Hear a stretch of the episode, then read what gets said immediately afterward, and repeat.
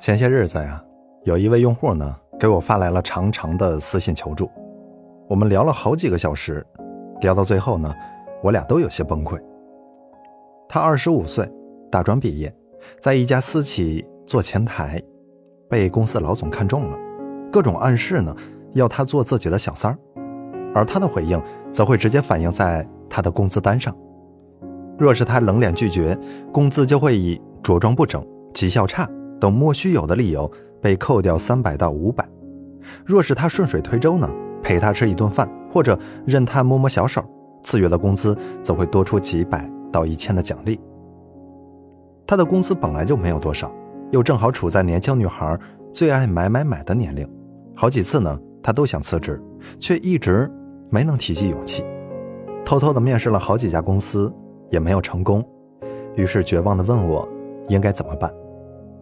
我建议他，一边留心收集老板骚扰他的证据，力求自保，一边呢学习一些职场上的实用技能，至少什么 Word、Excel、PPT 之类的职场办公软件，这个得精通吧。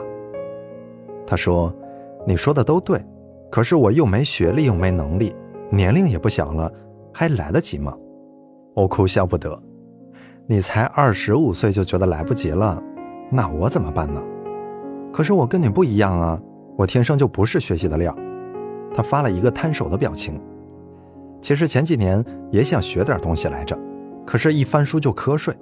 我天生不适合学习，不然也不至于做前台了。他最后总结道：“学什么都学不会，做什么也做不好。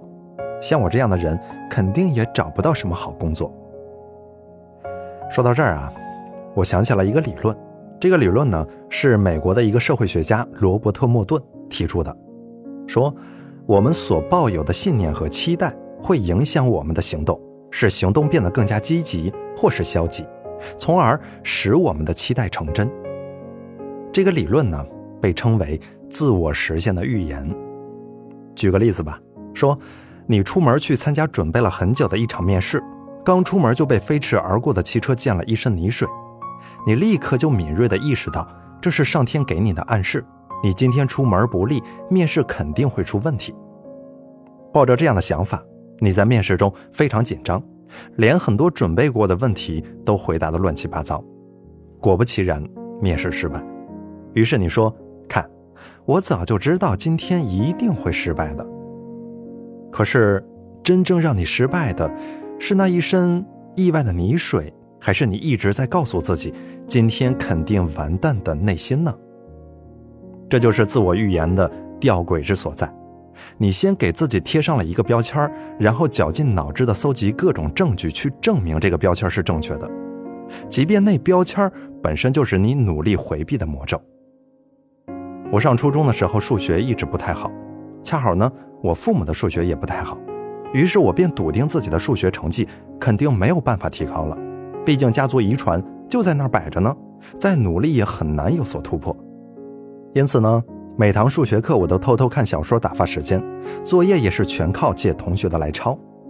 到了考试的时候，成绩自然差得一塌糊涂。而这又印证了我对自己的预期：我没有办法学好数学。印象很深的是高中第一次期末考试，我撞了大运，连蒙带猜的，居然答对了所有的选择题。数学成绩啊，直接提高了三十多分。数学老师把我叫到办公室，指了指试卷，说：“这次考得很不错嘛，今后上课认真听讲，成绩还能提高啊。”就我，我不可能提高的。后面几道题我都是瞎蒙的，狗屎运而已。老师叹了一口气，一直觉得你挺聪明的，反应快，逻辑能力也好，只要认真一点，肯定没有问题。我都相信你可以，你为什么不信你自己呢？于他而言，那可能不过是一句鼓励学生惯用的鸡汤，但是对于当时的我来说，它却像是神奇的咒语。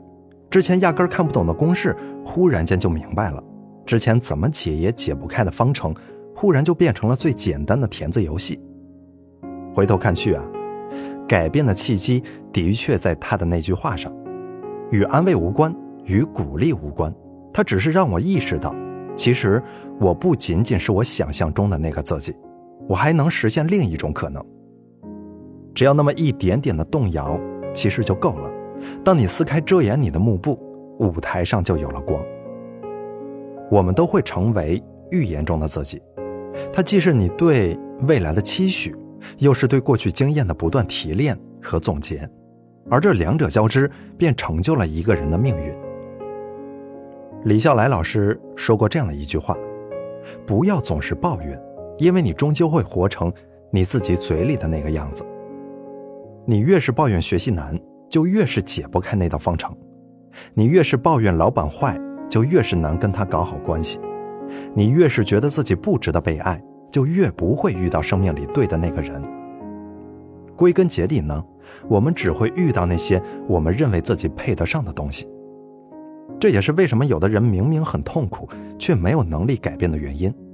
他们误以为自己的问题出在了职业上，出在了能力上，想过其他各种方面，却唯独没有想过自己心里的那个声音。想要改变自我实现的预言，可以尝试以下三步：第一，保持详实的记录，将你所做的事情呢详实的记录下来，而不是只记录符合自我预言的那部分。不要让记忆去筛选事实，而是要把事件的本身记录下来，定期回顾。这样做呢，可以让你去发现另一个自己。举个例子吧。如果你认为自己不喜欢社交，可以把每次社交场合中自己的感受都写出来，不要回避正面的感受。比如说，邻居跟你热情的打招呼，让你觉得非常开心。第二，在做重要的事情前，多回顾自己成功的经历。你的生活中呢，总会有那样的一刻，让你觉得自己很充实、很成功、很满足，像是站在世界的巅峰上。比如说，考了第一名。比如说，暗恋的男孩也喜欢你；比如说，拿到了第一份聘用函。在你做重要的事情之前，多回忆这样的时刻，可以快速增加一个人的自信。第三，多接触那些有成功经历的人。说白了呀，其实就是耐着性子听别人吹牛。若是对方说的都是真的，你将收获经验；若是对方说的都是假的，你将收获勇气。无论如何，总比一群人聚在一起苦哈哈的抱怨天抱怨地要强吧。毕竟啊，这个世界上最遗憾的不是失败，而是我本可以。